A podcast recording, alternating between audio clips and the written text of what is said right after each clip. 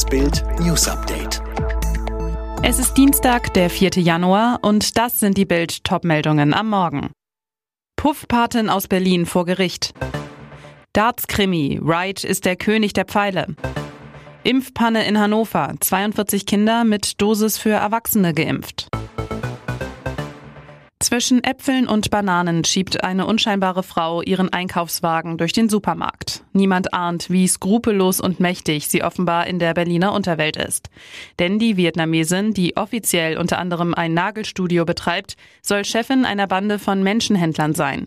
Bei einer spektakulären Razzia im März 2021 wurde TT festgenommen, stand am Montag vor dem Landgericht Berlin. Die Anklage Betrug, Ausbeutung, Zwangsprostitution. Die Opfer junge Frauen aus ihrem Heimatland. Tite soll ihnen Jobs in Deutschland versprochen haben, etwa als Kindermädchen oder Küchenhelferin. Über Moskau wurden die jungen Frauen nach Berlin geschleust. Dort nahm man ihnen laut Anklage die Pässe ab, zwang sie zur Prostitution. Dabei soll unter anderem das Nagelstudio von Tite als Bordell genutzt worden sein. Nachts, wenn die Kunden weg waren, seien die Freier gekommen. Dreist, die mutmaßliche Puffpatin kassierte sogar 7500 Euro Corona-Überbrückungshilfe für ihr Tarnnagelstudio. Sollte TT ein Geständnis abgeben, drohen ihr maximal fünf Jahre Haft. Ein Urteil soll am 2. März fallen. Der Iro-Schotte macht's. Peter Wright ist der König der Pfeile. Der Darts-Paradiesvogel aus Schottland holt sich zum zweiten Mal nach 2020 den WM-Titel. Wright schlägt im Finale den englischen Star Michael Smith mit 7 zu 5.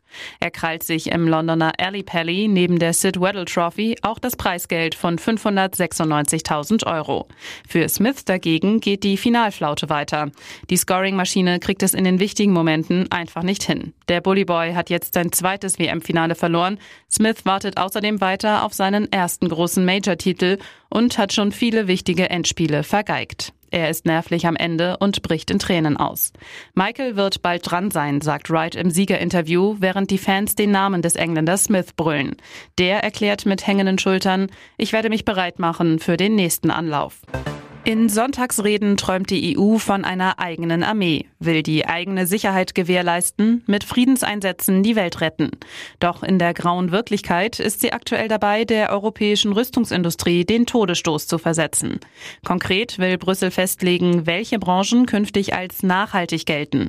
Atom- und Gaskraftwerke sollen es sein, eine andere Branche aber nicht. Die Sicherheits- und Verteidigungsindustrie. Der Branchenverband BDSV schlägt daher Alarm. Hauptgeschäftsführer Dr. Dr. Hans-Christoph Azpodin sagt, auch wenn zur grünen Einordnung von Atomenergie in Europa gerade heftig debattiert wird, Frankreich macht uns vor, welche Art von Signal die EU senden muss, um dem privaten Finanzsektor den Weg bei nachhaltigen Investitionen zu weisen. Anders als bei der Kernenergie herrscht in Europa Einigkeit, dass Sicherheit die Grundlage für jede Art von Nachhaltigkeit ist. Umso wichtiger ist es, dass in der EU-Taxonomie alles, was unseren Streitkräften und Sicherheitsorganen die Erfüllung ihrer Aufgaben erst ermöglicht, glasklar als Beitrag zur Nachhaltigkeit verankert wird. Nur dies gibt privaten Banken eine hinreichend klare Orientierung. Von der Bundesregierung erwarten wir, dass sie sich hierfür mit ihrem ganzen Gewicht einsetzt. Nicht umsonst steht im Koalitionsvertrag der Ampelregierung das Sicherheitsversprechen an uns Bürger an allererster Stelle, so Dr. Hans-Christoph Arzbonin, Hauptgeschäftsführer des BDSV. Panne im Impfzentrum am Zoo in Hannover. 42 Jungen und Mädchen haben durch ein Versehen das Corona-Vakzin für Erwachsene gespritzt bekommen. Für die Kinder war eigentlich der Impfstoff für 5- bis 11-Jährige vorgesehen. Alles halb so wild, meint die leitende Fachärztin des Gesundheitsamts der Region Hannover, Marlene Graf. Nach ihrer Auffassung seien keine gravierenden Folgen zu erwarten. Mögliche Nebenwirkungen sollten sich nach unseren Erkenntnissen auf Lokalreaktionen und Fieberreaktionen beschränken. Medizinisch gesehen handelt es sich um eine nicht notwendige erhöhte Dosis des Impfstoffs, die sich nicht negativ auswirken dürfte, so Graf. Der frisch gewählte Regierungspräsident Steffen Krach nimmt die Panne nicht auf die leichte Schulter. Auch wenn keine gravierenden gesundheitlichen Folgen zu erwarten sind, so etwas hätte nicht passieren dürfen. Krach, das darf sich auf keinen Fall wiederholen. Wir müssen alle Abläufe nochmal überprüfen. Die Region werde umgehend analysieren, wie es zu dem Fehler kommen konnte.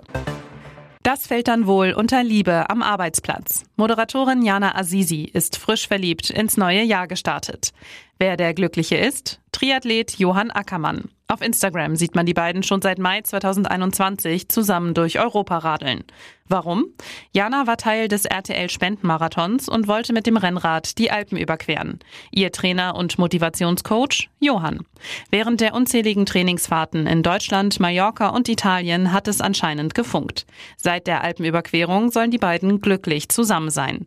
Schon im September schickte Jana ihrem Liebsten auf Instagram Herz-Emojis. Zu Silvester wurde das Fahrrad dann gegen Skier ausgetauscht. Die beiden verbrachten ein paar romantische Tage in den Schweizer Alpen. Zum Neujahrs Gruß postete Jana ein Pistenselfie, auf dem sie einen dicken Schmatzer von ihrem Freund bekommt und wünscht ihren Fans Happy New Year, euch allen ein frohes neues Jahr voller Glück und Liebe. Die Liebe ist bei Jana definitiv schon angekommen. Alle weiteren News und die neuesten Entwicklungen zu den Top-Themen gibt's jetzt und rund um die Uhr online auf Bild.de.